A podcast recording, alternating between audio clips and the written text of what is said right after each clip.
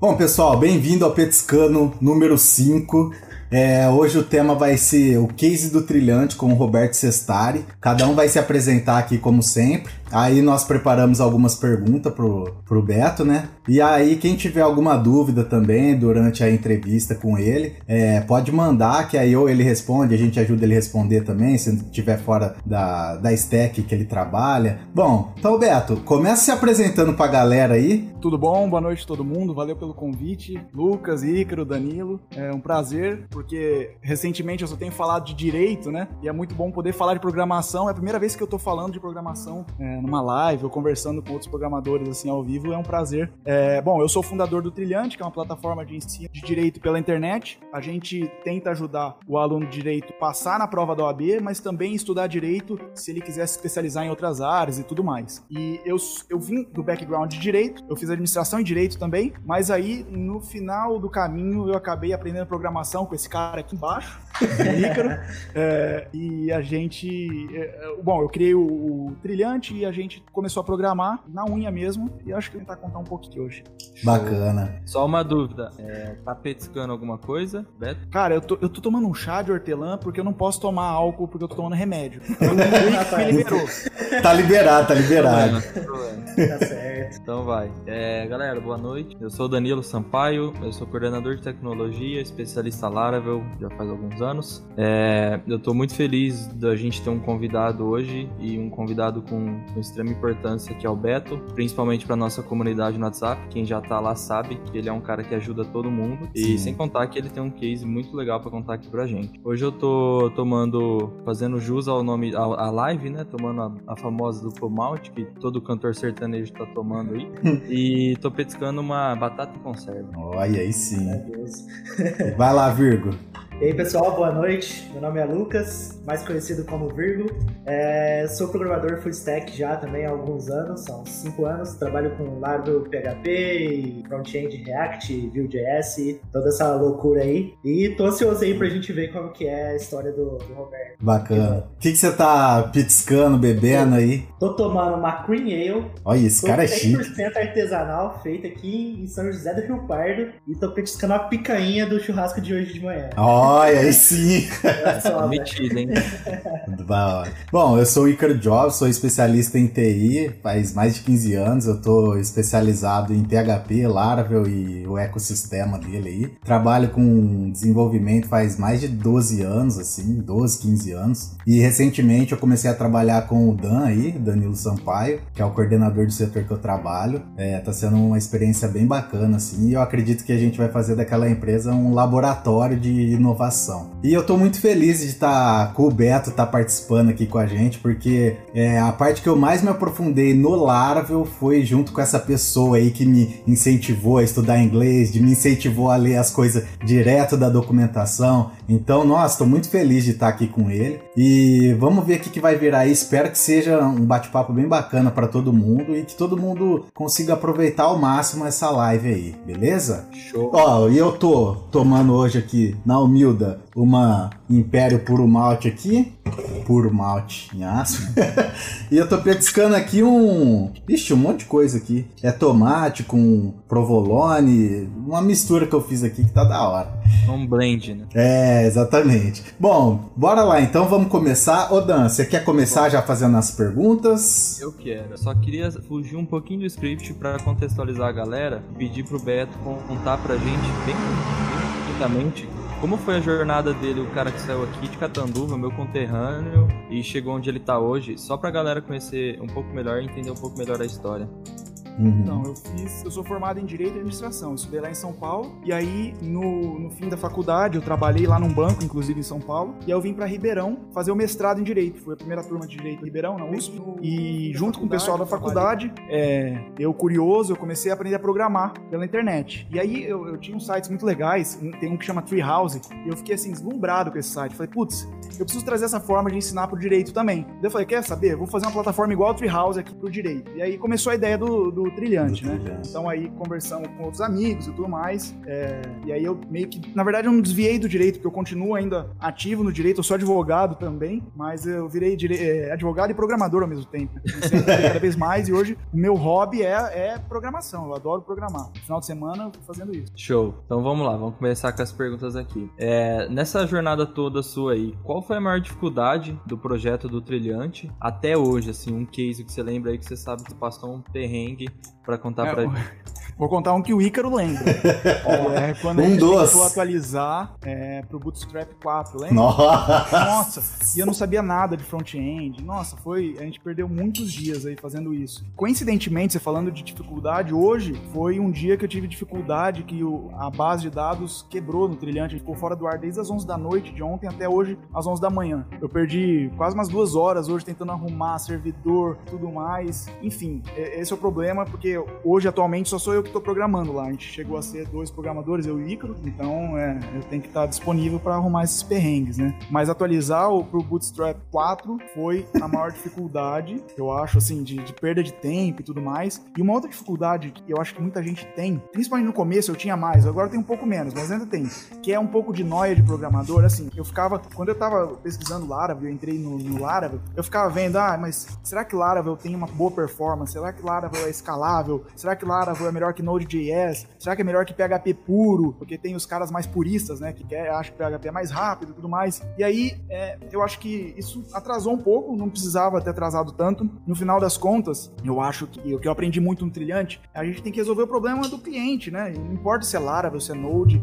ou se é em HTML puro, se resolver o problema do cliente, é, tá bom. E o Laravel conseguiu resolver isso muito bem. Show. Nossa, eu lembro, eu lembro que assim, ó, quando eu trabalhava com o Beto, ele olhava pra mim e falava assim, Dan, ó, ô, eu tava pensando no exemplo do Bootstrap 4, tava pensando em passar pro Bootstrap 4, o que que você acha? Ah, Beto, da hora, vamos pensar assim. Não, mas eu já passei. Aí o site tudo quebrado, tá ligado? Nossa, Beto! Aí no nós correndo. pequeno, a gente podia fazer isso, né? É, e- hoje o, o Trilhante é um tipo de site que assim não tem dados muito sensíveis, que a gente pode perder é, dados de cliente assim de compra e de assistir a aula. Então dá pra experimentar. A gente tem, eu tenho o privilégio de ter, ter uma plataforma que dá para não precisa ser tão rígido, não é um sistema de pagamentos que a gente precisa manter, né? Uhum. Dá pra gente fazer essas loucuras aí. E é bom, porque vai mais rápido pelo menos, né? Vai aos trancos e barrancos, mas vai. Sim. Perfeito. E é o famoso errar rápido. Uhum. Errar É. rápido, corrigir rápido. Tem quantos alunos, mais ou menos, Beto, ativo? Cara, hoje, então, na plataforma do Trilhante, a gente tem, tá chegando a 50 mil inscritos, mas a gente tem muita coisa de graça também no YouTube. O nosso canal do YouTube tem, tá chegando a 200 mil inscritos também e 17 milhões de, de aulas assistidas. Caraca. Nossa, número muito bom. E a gente humildezinho aqui. Mas, cara, é um negócio que, assim, eu lembro o Trilhante no comecinho também. Eu lembro quando conseguimos 5 cinco inscritos em um dia. Foi, a gente comemorou e tal. É, é exponencial, né? Cada dia vai, vai sendo... Daqui a pouco, deixa, eu não tenho dúvida que o, o Beer and Code vai estar... Tá Ah, a Mari, a Mari tá no chat. A Mari também é a, é a esposa do Beto, né? Que criou junto com a Ela gente lá. lá Ela. também. Nossa, a Mari. Ô Mari, boa noite. Faz tempo, hein? A gente não troca uma ideia. Ô, e a Mari, ela segurava todas as buchas lá, cara. Porque eu e o Beto, a gente ficava focado em programação e ela fazia upload de vídeo com correção de conteúdo. E ela A carregou gente botava um muito. de ouvido e acabou. Ninguém enchia o saco nosso. né? Nossa, a Mari aí é. O- Olha. Aproveitando a, a deixa, o Reinaldo Dort já fez a primeira pergunta no chat. Que ele perguntou: o trilhante é feito em Laravel? Sim, ele é feito em Laravel. Então, vou contar tá um pouco dando spoiler já das perguntas. Qual é a história do Trilhante? É o spoiler? É, o Trilhante começou, eu não sabia programar nada, eu sabia, eu comecei a programar com VBA em Excel, né, na faculdade. Na verdade, assim, eu comecei a programar com 12 anos de idade, em 2000, anos 2000. Eu fiz um site HTML pra escola, com front page. Vocês lembram de front page? Uhum, já usei. Não, é, começou aí, e aí comecei a gostar de programação, mas mais sério foi com VBA na, na faculdade, em administração. E aí, bom, quando eu tive a ideia do trilhante, eu tava no mestrado. E eu não sabia programar nada, e a gente contratou uma software house para fazer a primeira versão do Trilhante. E ela foi feita num, num, framework PHP que na verdade era deles mesmo, era, era PHP puro mesmo. E, bom, e aí eu comecei a aprender PHP antes de aprender Laravel. E aí eu fiz a primeira versão, é, aí a gente não queria, eu queria eu mesmo fazer o site e tudo mais, né? A gente fez a primeira versão sem ser é, da software house, né? E eu fiz um PHP puro que ficou horroroso, deu um monte de problema, a gente vendeu uns planos lá, deu pau pra caramba. E aí eu sempre ficava, a Mari que tá vendo, ela lembra a noia toda noite. Será que eu me aprofundo no PHP ou entro no Laravel? Que era, pra mim era super difícil Laravel, né, tal. E rota, eu não sabia que era rota, pra mim era tudo botar o arquivo about.php e ia pra rota direto. e aí, aí, cara, aí o que que aconteceu? Aí eu conversei com um amigo meu, eu falei, eu quero aprender esse negócio de Laravel. Quem que você indica? Daí ele me deu o telefone do Ícaro. Ele falou, esse cara aqui sabe, lembra aí? Uhum. Eu falei, eu vou aprender PHP. Foi o André que deu? Foi o André Girol ou não? É, foi lá da faculdade. O Rafael, não foi? O Rafael da faculdade. Ah, eu não lembro agora. Ah, não sei. E daí eu liguei pro Ícaro e falei, Ícaro, você me ensina, cara. Nem conhecia você, né? Você me ensina. Daí a gente fazia aulinha por telefone. Por né? Skype, por, por Skype. Skype. É, todo dia, duas vezes por semana, e o Ícaro me ensinou, Lara. E aí, meu professor tá aqui, ó. É, é, eu fui seu professor, hoje você é meu, né? Acho. É foda.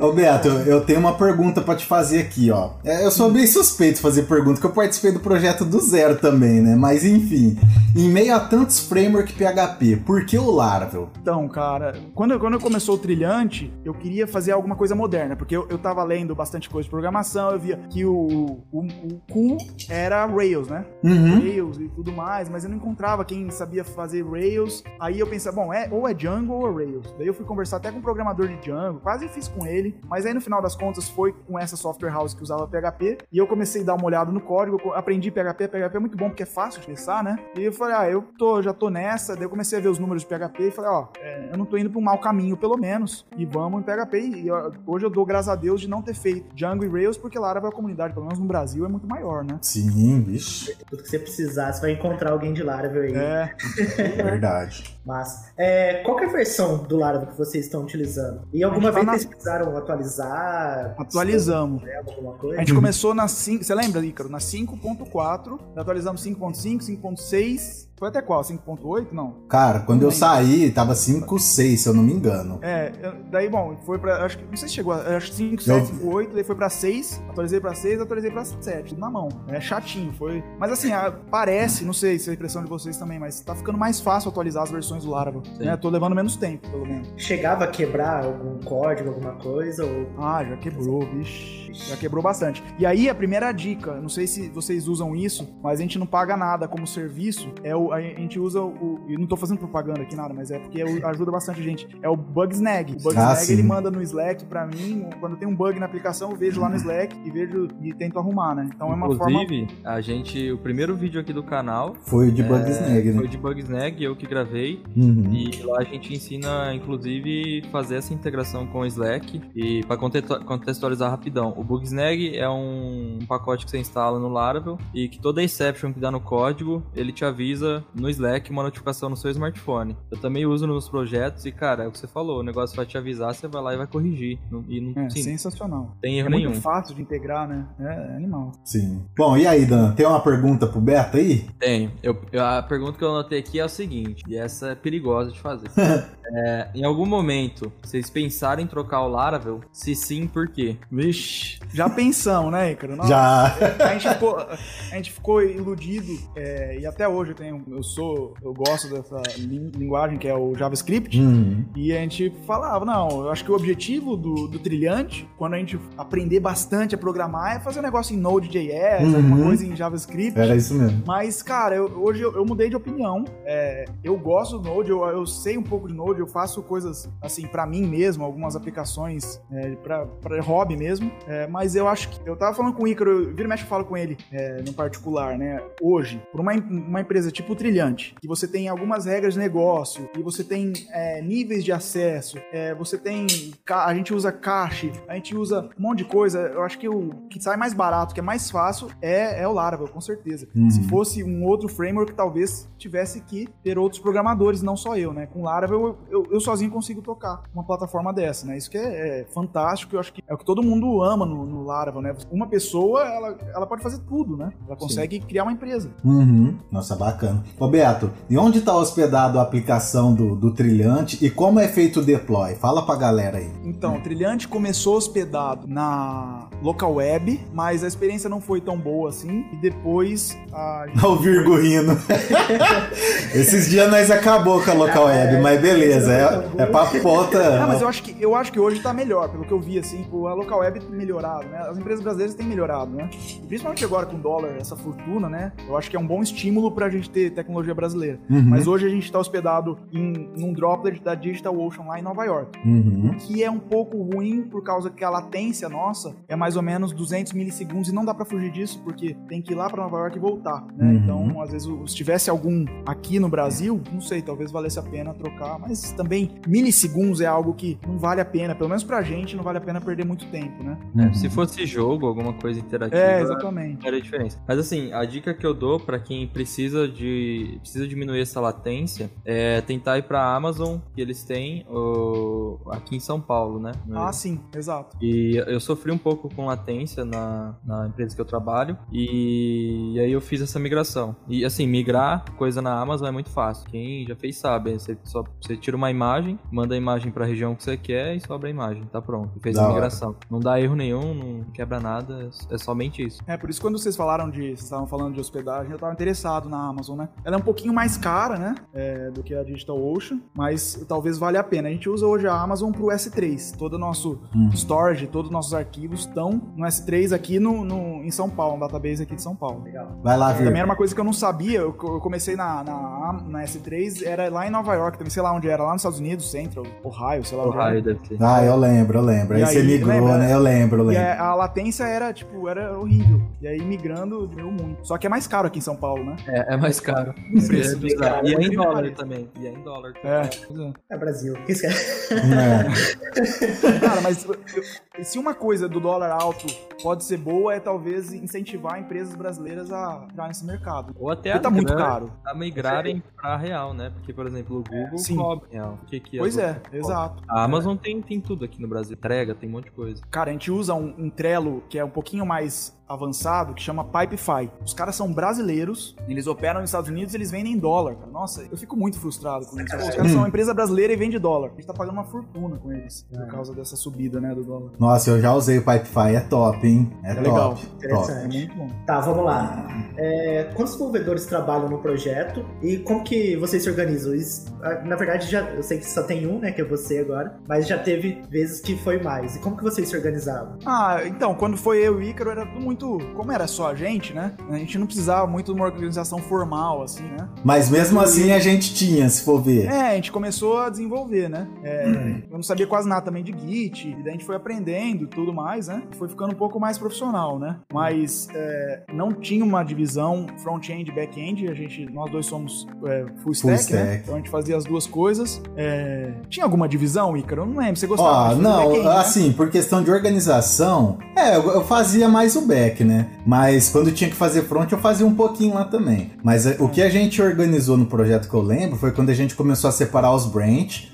Aí a gente pegou e fez o staging do Trilhante, que era um site quase clone, né, dele, subia lá. E a gente usou a metodologia Scrum, né, onde você, a Maria ah, era, fazia parte de PO, era Scrum Master, e aí todo dia tinha reunião para ti. Então acho que foi uma forma de organizar o projeto, né? É, então, quando você saiu, Ícaro, a gente, a gente abandonou o Scrum, porque a gente é uma equipe muito enxuta. Hoje a gente tá seis, né, ativamente lá. E mas a gente voltou a usar o Scrum mesmo com seis pessoas. É, da hora. Só eu sou o desenvolvedor, e dá para usar Scrum. Sim. Mesmo com quem não é desenvolvedor. É um negócio que é, é, uma metodologia muito legal, que tá vendo aí, não conhece, dá uma pesquisada no Google. Usar Scrum pra, pra você fazer a tua empresa ir mais rápido do que teus concorrentes, né? Sim. É, eu tenho uma pergunta, aproveitando o gancho, um pouco fora do script, mas a visão de produto de vocês mudou lá do começo, de quando começou a ideia, pro que é agora?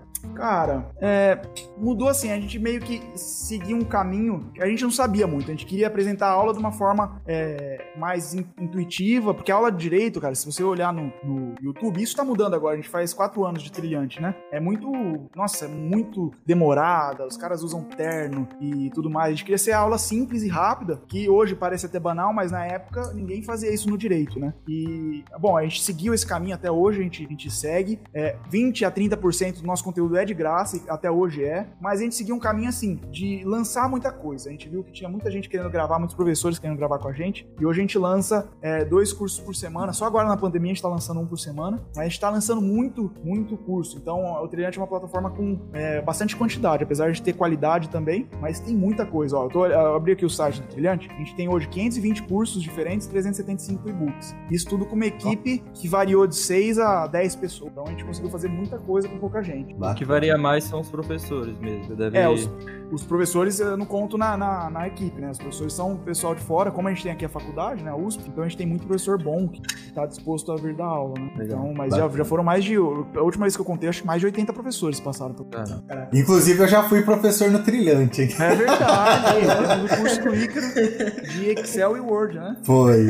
Olha só. Ô, Beto, pra, tem uma pergunta. Pra concurso público. Isso, exato. Ô, Beto, tem uma pergunta aqui do Matheus Santana do chat. Ele fala, fala galera, massa essa live. Tem uma pergunta ao Beto. Já teve problema com disponibilidade? o Beto caiu. O Beto caiu. Ah, caiu, será? Uh, rapaz. Vamos esperar então. Calma aí, Matheus. Vou ler sua pergunta. Enquanto o Beto não volta, galera, já manda assim um caminhão de pergunta aí. Para que ele voltar, faz... ficar duas horas na live. É, a gente já faz tudo uma vez. Certeza que ele vai conectar no 4G dele. Eu lembro que o 4G dele já salvou a gente quando a internet caiu. É muito foda o 4G dele. Cara, o Alexandre me lembrou de uma parada oi, oi. muito começo Nossa, da minha vida. Alô? Oba, tá? Tamo. Caiu a internet aqui de casa, cara. A net, ó, deu uma oscilada aí. Tranquilo. Ó, é, eu vou ler a pergunta do Matheus Santana aqui do chat, tá? Beleza. Ele fala, galera, massa essa live. Tem uma pergunta ao Beto. Já teve problema com disponibilidade? Teve que escalar a aplicação? Como funciona a escala de app na DigitalOcean? A app fica junto com o BD, com o banco de dados? Então, lá no DigitalOcean tem vários droplets, né? A gente começou com um droplet de 5 dólares, hoje a gente tá com de 15 dólares. E é, continua sendo bastante barato, né? É, é muito fácil mudar, é com um botão lá, você clica, você aumenta a memória, o CPU e tudo mais, né? E a gente tem a base de dados lá mesmo, que é, na verdade, eu instalei mesmo a base de dados é, no Ubuntu. E, inclusive, faz o que? Umas três semanas, se o pessoal trilhante estiver vendo, eles vão lembrar. A gente migrou o servidor, a gente tava com o Ubuntu 16, você lembra aí? Lembro. Hoje eu migrei pro Ubuntu 20. E, cara, hum. eu, eu, não sei, é, é, pode ser achismo, mas quando eu migrei do MySQL 5.7 para MySQL 8 no Ubuntu 20, ficou muito mais rápido a aplicação. Nossa. Mas assim, é, ficou bem mais rápido mesmo, cara. Ficou mais. Não sei se é o MySQL que teve, teve grande performance, eu acabei não, não, pesquisando se era o MySQL 8. E, e o Laravel funciona belezinho, o MySQL 8. Mas assim, a gente, lá no Trilhante, a gente não tem muita, é, muito uso de hardware e de memória, porque os vídeos eles estão hospedados em outra plataforma, que é no Vimeo, né? Então, assim, a gente tem muito usuário usando ao mesmo tempo, o Laravel dá conta tranquilinho, né? É, nunca tive problema de indisponibilidade por muito acesso. E olha que a gente tem bastante acesso. Porque é request simples, né? Request de é, post get de texto só, porque o vídeo vem do, vem do Vimeo. Da hora. E aí, Dan, tem pergunta pro Beto? É, a pergunta acho que também já foi praticamente respondida. é o seguinte: o projeto já começou em Laravel ou ele foi migrado posteriormente? E como foi essa migração? Se teve uma migração? Então, ele começou como PHP nessa software house, né? É, porque eu não sabia programar. Daí eu tive a aula é, com o tio Ícaro, né? E, e aí a, a, gente foi migrando, né? Você lembra, Ícaro? Você, a gente, eu tinha um que eu já tinha feito em PHP, a gente foi migrando. Lembro. Inclusive os nomes das tabelas ficaram tudo errado, porque a gente usou da, da tabela antiga, né? Eu lembro. Enfim, aí você tava meio assim de usar Laravel, mas eu lembro certinho. Falei, não, cara, pode dar o comando Nossa. Laravel, vamos começar do zero isso aí. Eu lembro do primeiro comando Laravel. É, eu não sei se hoje isso é uma dúvida ainda, mas se alguém tem dúvida de, de aprender com Laravel, não, não, tenha, não tem essa dúvida, não precisa ficar com essa, essa noia que eu fiquei. Vai, vai direto, mergulha. Vai direto. Porque, porque você vai ver as boas práticas, né? De, porque PHP, cara, nossa, eu lembro, eu não sabia onde colocar minhas pastas. Começava por aí, já não sabia quase nada. Putz, não dá. Laravel, já, já facilita, né? É verdade. É, e, e isso é a prova viva de que dá pra fazer muito com pouco, né? Pois é. O único framework, é praticamente uma única hospedagem Equipe um enxuta. Uma equipe enxuta, mais de 50 mil alunos, mais de quase 200 mil pessoas aí assistindo conteúdo no YouTube, é, em disponibilidade quase zero. Teve uma hoje, né, que você falou, mas foi, foi exceção da exceção, provavelmente. E, e assim, sempre que alguém pergunta, né, mas por que, Lara? Aí a gente volta para aquela primeira live que fez lá. Por que confiar no PHP? E. Tá aí. É, Tá aí um case de sucesso. Que, tipo, Não, não, não tem um. Inclusive no grupo, acho que foi no grupo, né? Essa semana a gente foi falar de PHP e Laravel. Alguém falou, nossa, PHP não, não sei o que. Aí eu até brinquei. PHP não, porque é ruim. Fonte, juro por Deus. é, foi mesmo, eu lembro disso aí. A galera fala que é ruim, a galera fala que vai morrer, a galera fala um monte de coisa, mas ninguém prova nada. Exato. Lembrei, Luísa Leves. Estamos criticando a Luísa Leves. Ah, é? Ó, não, eu vou falar a verdade pra vocês, ó. Se um dia aparecer patrocínio na live aqui de Luiza Labs e Local Web, é porque os caras tá pagando muito bem pra gente. Que nós tá arregaçando os caras, tá ligado? Ah, cara, o, o PHP ele é muito rápido, né? Assim, eu não sei, se, se um dia tiver problema com disponibilidade, é porque é um problema muito bom pra resolver, né? Uhum. Tipo assim, a gente tem que estar muito grande, muito gigante, e eu acho que mesmo assim, é, pelo menos na comunidade PHP do Laravel não tem, assim, pessoas reclamando disso, né? Pessoas que têm grandes empresas. lá com Laravel. Cara, o, eu tava assistindo uma live que essa eu não vou citar o nome, porque é concorrente nosso. Mas os caras é bom, isso eu posso falar, os caras é bom. E aí eles estavam comentando que no PHP 5, que quem não sabe, Facebook é o core dele é PHP, né? E aí o próprio PHP desenvolveu, o próprio Facebook desenvolveu uma linguagem deles, que é o HackerLang lá, que é baseado em PHP, é PHP, né? Só que eles usam a HHVM lá, que é o. Eu não lembro a, a sigla lá certinho. Que ele performava de 3 a 5 vezes mais que o PHP 5. E aí o que, que aconteceu? Desenvolveram o PHP 7 que performa até sete vezes mais que o HHVM, sem compilar, porque o HHVM é um PHP compilado para performar. E o PHP 7 sem compilar, ele performa muito mais que a linguagem que o Facebook fez, entendeu? Então, ou seja, o Face- o Facebook desenvolveu um negócio que tipo vai ter que jogar fora, for ver, que tipo, PHP 7 performa mais, então eles vai ter que cair no PHP 7. E aí o Agora, PHP 8 vai vir, vai vir- nossa, Vai vir puto. então, puto, é, essa é a palavra, vai vir puto. E, velho, por estatística, não sei, quem que tiver tempo pra pesquisar, fazer benchmark, ou o PHP não perde pra linguagem nenhuma na web, eu acho. Sinceramente, eu tô É o que chutando. eu tava falando lá, minha opinião, né? Talvez tenha, vocês discordem, mas eu acho que cada linguagem tem uma, uma força maior, né? Eu Aham. acho que pra, pra quem quer, se alguém tá vendo a gente, ou vai ver no futuro a gente, vídeo, é, se alguém quiser abrir uma empresa, fazer que nem eu fiz, assim, puta, eu quero abrir uma startup e eu quero eu mesmo programar, o Laravel eu acho que é imbatível, não tem como, porque assim, ele, ele é muito robusto pra, pra apps empresariais e, enfim, que é o básico de empresa, né? Você ter usuário, autenticação e tudo mais, ele é muito robusto, mas assim, é, se eu quisesse fazer, que nem o, o Ícaro tava perguntando lá de como que faz pra de, que, que, que eu posso usar pra desenhar, né? Isso a PHP não vai ajudar muito. Não vai, pra desenhar não vai, é verdade. Então, se você quiser um negócio super interativo com o navegador, aí talvez o PHP não seja tão bom assim, né? Uhum. Aí é melhor o JavaScript. Sei lá, acho que cada, cada, cada job tem seu, sua linguagem melhor. Verdade. Ô Beto, e como foi construída a área administrativa do trilhante? É, foi na unha ou com algum pacote? Então, na, na área administrativa eu lembro construindo. É, eu comecei a fazer na unha, é, loucura. e aí eu, eu cheguei a ver um- uma outra que eu não lembro o nome. Acho que era o Voyager que você viu, não É, foi? Eu lembro, eu lembro. E aí agora a gente tá com o Backpack, o Laravel Backpack, é, que inclusive eu até eu dei um, eu contribuí lá com um pull request e com algum bug, bug reports e tô muito feliz com o Backpack. Backpack é genial. E eu- a- a- saiu inclusive uma nova faz um mês, uma nova atualização do Backpack 4.1. Uhum. Comecei no 3.3, Laravel Backpack. E, cara, é genial. Se, se alguém aí não sabe o que é o Laravel Backpack, é um... Vocês já falaram Backpack no canal, não? Não. Ainda não.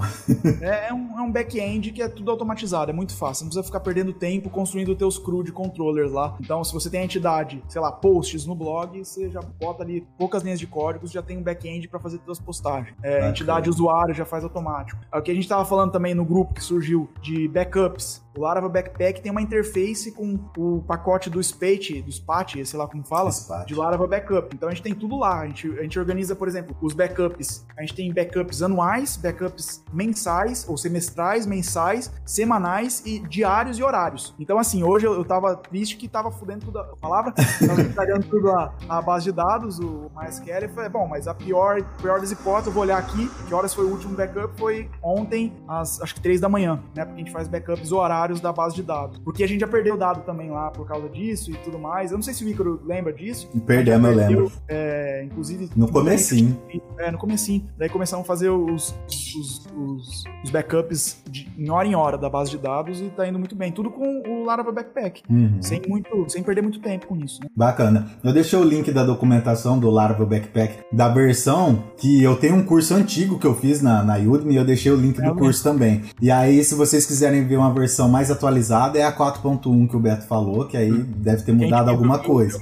Também deu alguns problemas, inclusive tem alguns bugs. É melhor esperar um pouco. Tem É. alguns bugs sendo resolvidos lá na comunidade. Ah, bacana. Mas, cara, se- ó, eu trouxe, até anotei aqui, se vocês me permitirem, eu acho que vai ser legal pra quem tá vendo. Só vai. É o serviço que a gente usa lá no Trilhante, né? Manda É, bala. Porque isso é um pouco de noia de programador também, que eu notei já, eu vejo em comunidade de programador, que eles caras querem construir tudo do zero. É legal construir do zero, porque a gente gosta de construir as coisas, né? Aqui atrás desse armáriozinho aqui tem um, um Arduino cheio de coisa pra construir e tal. Mas, é, quando no trilhante, né, às vezes, eu me per- o Ícaro sabe disso, eu me perdia muito querendo construir as coisas e tudo mais. E aí eu acho que hoje a- o approach, é, é, a abordagem é um pouco mais direta. Assim. Se tem alguém que já fez aquilo, que vai me gerar valor, pra que, que eu vou perder tempo querendo construir um negócio? Então, por exemplo, pra nossa busca, a gente usa o Algolia. A gente inclusive paga, tem a Hum, versão paga verdade. do Algolia. Mas isso é, evitou a gente ter que, lembra, Ícaro, de, de estudar Elasticsearch, Sim. que é, que é um sistema de busca super rápido e tudo mais, que eu até queria é, estudar, mas ia, ia perder muito tempo com isso. É, a gente usa o Trello e o Pipefy para organizar rotinas, né? Para e-mail, a gente também usa uma plataforma que hoje chama ConvertKit, mas a gente já passou por uma plataforma que chama MailChimp e outra que chama SendingBlue. E-mail, é, cara, é difícil achar uma plataforma legal de e-mail marketing. E e-mail, é, assim, em massa, a gente usa o Mailgun. Grande. Daí o Slack, é, para e-mail, para debugar e-mail, MailTrap, é, para chat, o Crisp, o Zaper, que automatiza algumas coisas, S3 que eu falei para storage de arquivos, usamos o Vimeo, é, Google Tag Manager, Google Analytics. e Nossa, a parte de analytics aí ficou fera É, mesmo, hein, cara. Legal. E, e, enfim, o Trilhante é tipo um hub que tem um monte de serviço em volta, orbitando em volta dele, que evita que eu tenha outros programadores, que precisaria ter outros programadores para dar conta desse tanto de coisa que a gente tem que fazer, né? Então fica mais barato, querendo ou não, pagar um pouco, um pouco pelos serviços, mas eu acho que o ganho em produtividade é muito bom. Se você tá pensando na, na, na, na parte da- do empreendedorismo, né? Da tua empresa e não tanto na programação. Lógico que dá pra muita coisa fazer, tá, né? Ô, ô, Beto, Bacana. eu, queria, eu te- fiquei curioso pra falar um pouco mais sobre o Al- Algolia, né? Algolia. De busca.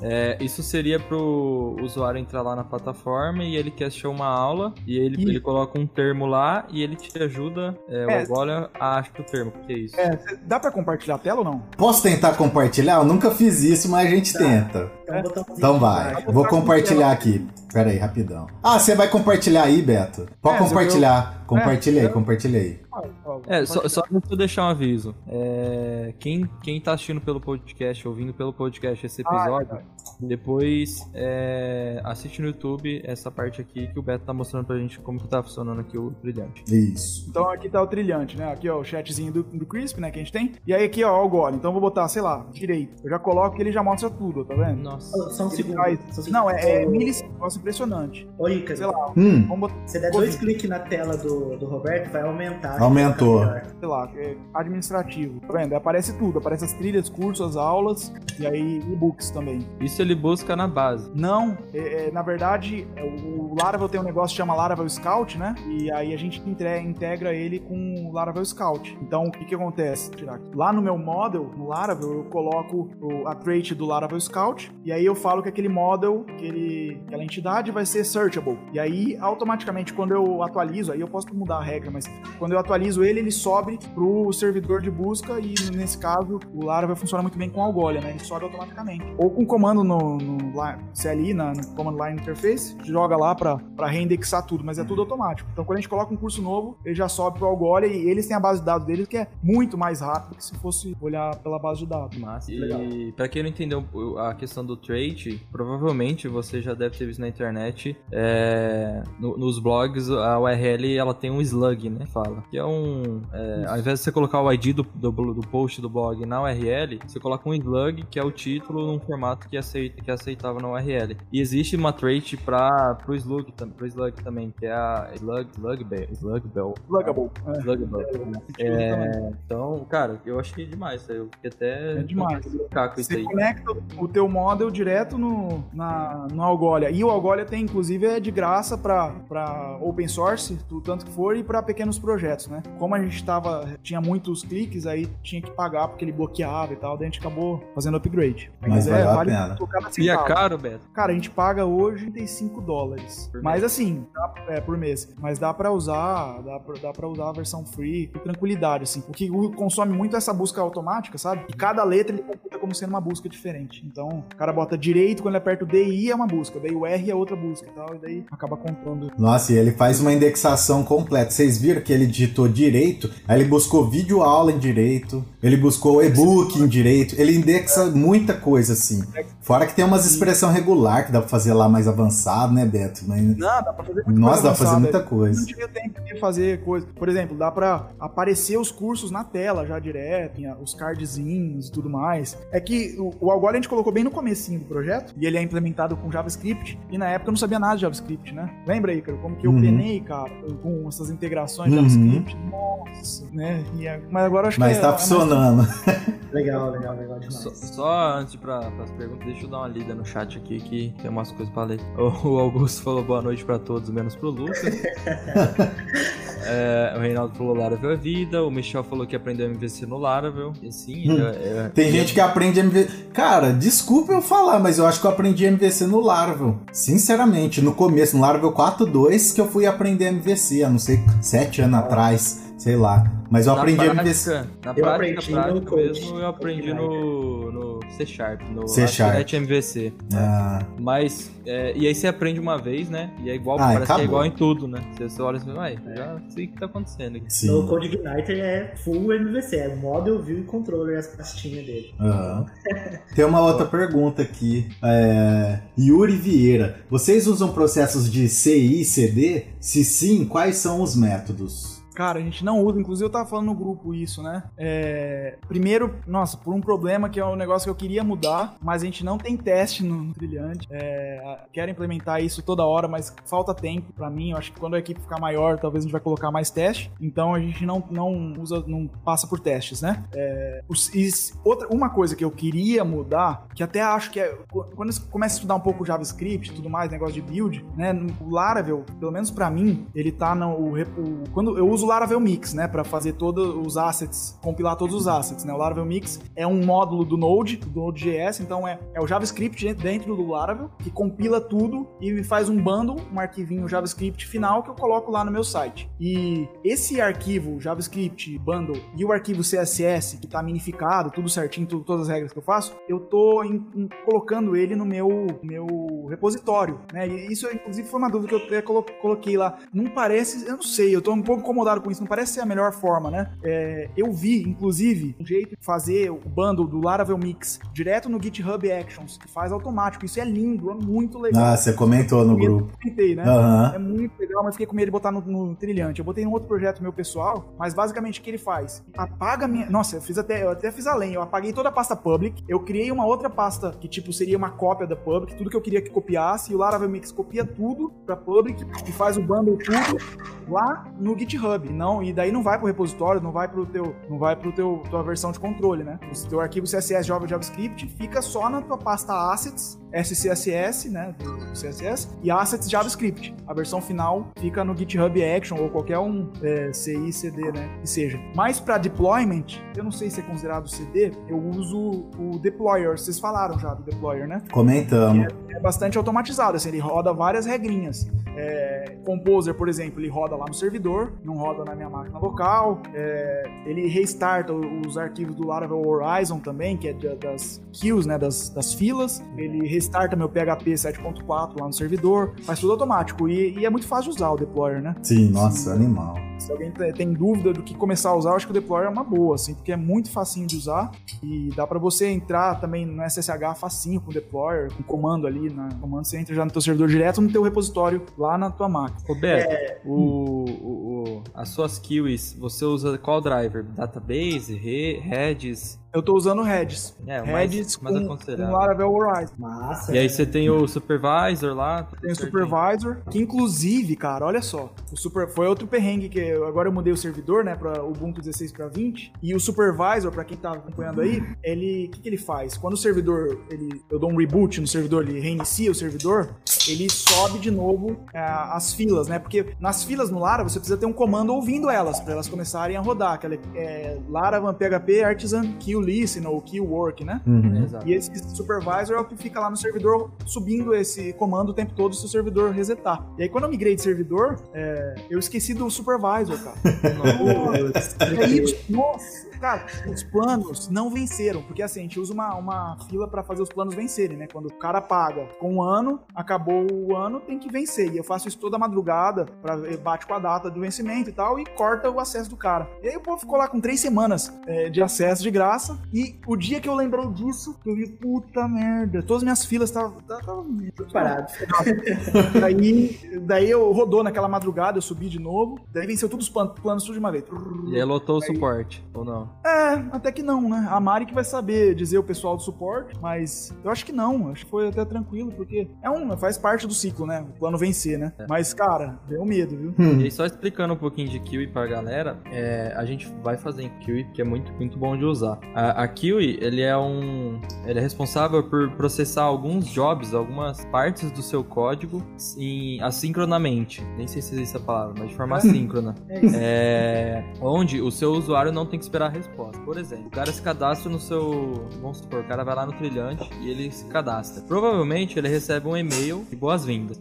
Esse e-mail de boas-vindas, se ele não tiver numa queue, o cara tem que esperar o envio de e-mail para ele conseguir fazer alguma coisa na, na, plataforma. Senão ele tem que ficar esperando essa resposta. E envio de e-mail geralmente demora 3 a 4 segundos. Então é horrível você deixar o cara lá 4 segundos esperando. A tela de load, né? Uhum. É, é. Então o que, que o Laravel e as fazem? Joga esse, esse job, o disparo de e-mail é, para um servidorzinho, entre aspas, um servidor dentro do seu servidor, que é o Redis, e o Redis que vai processar esse job. E para ter esse, essa, essa transferência do Laravel pro Redis, precisa desse comando que o Beto falou, que é o PHP Artisan QE Work, ou QE, é, que é quem, quem fica responsável por, ó, esse job aqui não vai processar agora, vai processar lá no Redis, joga pro Redis, e o Redis processa. Então, se você tem é, jobs aí que, que atrapalham muito a vida do usuário, ele tem que ficar lá esperando a tela de loading parar, joga tudo pra QE. Até o Icaro falou, ele veio trabalhar comigo agora, e ele viu lá, a gente processa tudo é, com job, na fila. Por exemplo, o cara se cadastra na plataforma, o disparo de e-mail é na fila, é, a gente cadastra ele no CRM, que é o HubSpot, é na fila também. Uhum. É,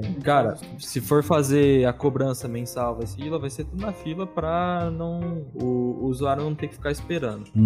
A gente processa ah, os cursos na fila, então quantos minutos tem curso, a gente joga tudo para fila também. É, a gente, quando o cara completa um curso, o aluno completa, o curso, já manda o um e-mail também, tudo no background na fila, é sensacional. E se você não quiser usar o Redis, você pode usar a tua a base de dados também. É um pouquinho Exato. mais demorado, mas você pode usar a tua base de dados, mais Kelly, pode usar, acho que no, em arquivo também. Tem vários drivers que você pode é. usar.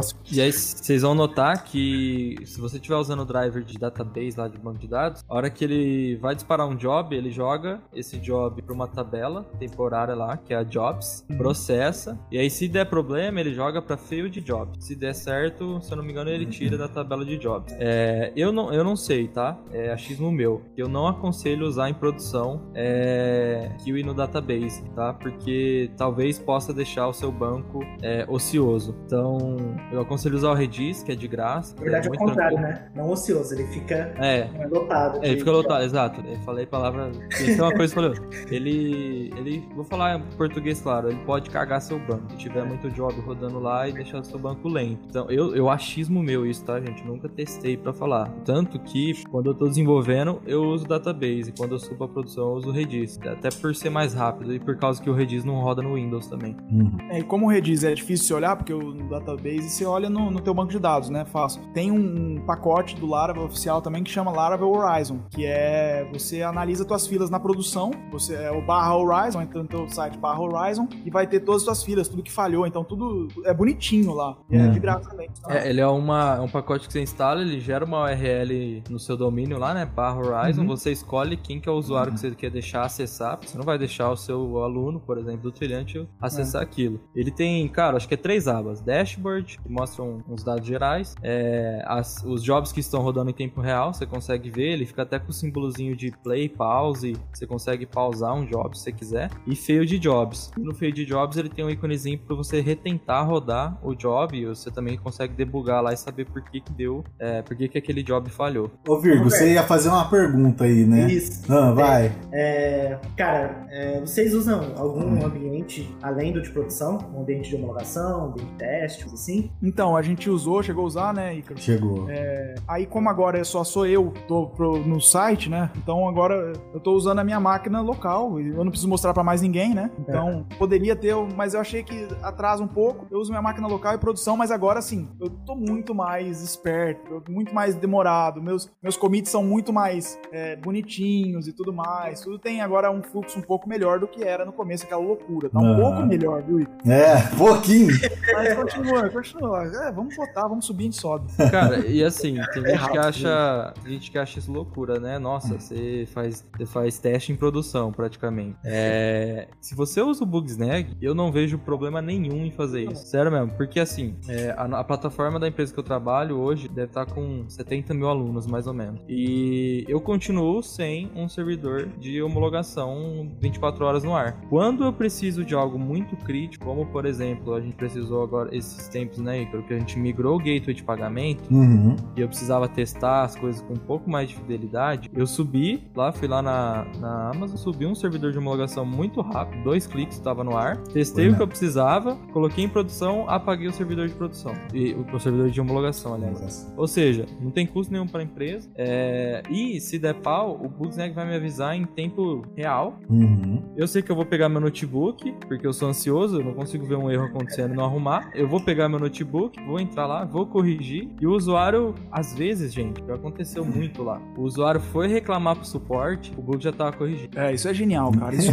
isso é uma estratégia de marketing da empresa. Sim. A gente já fez isso também, cara. O cara adora saber que ele descobriu o bug e, tipo assim, cinco minutos depois resolveu. E a gente fala, ó, ó obrigado por informar depois que eu resolvi. Nossa, da hora. Genial. É uma estratégia de marketing. Inclusive no Bugsnag mostra o usuário que. mostra, já... mostra até o IP do cara. É, até o IP, o, o e-mail e tudo mais, a gente grava o e-mail lá. E aí, várias vezes o bug é um pouco mais sério. Quando foi mais sério, eu pego o e-mail de todo mundo, cara. E eu falo, eu vi que você tentou aí. entrar na tal URL e deu pau, mas ó, eu, é, desculpa por isso, já tá resolvido. Uhum. E as áreas mais críticas no trilhante, por exemplo, meio de pagamento, a parte dos planos, tudo, aí eu, eu pra mexer eu penso várias vezes, né, antes e tudo mais. É mais um pouco, um pouco mais de. de, de cautela. Cautela, é. Mas assim, áreas que eu sei que não vai afetar muito, for, vai quebrar, sei lá, um layoutzinho, alguma coisa assim que não é. Cara, eu não perco muito tempo. Eu vou, subo, vejo como fico, olho o bug snag pra ver se tá dando algum bug e parto pra próximo. Porque uhum. eu não perder muito tempo, né? Sou só eu lá no trilhante. Cara, e vou falar, Legal. depois de um tempo, 80% das vezes não dá pau nenhum. É. E 20% dá um pau muito simples que você entra lá e resolve rapidão. É. Sou só eu, programador, tá? Eu ah, sim, tem toda uma equipe.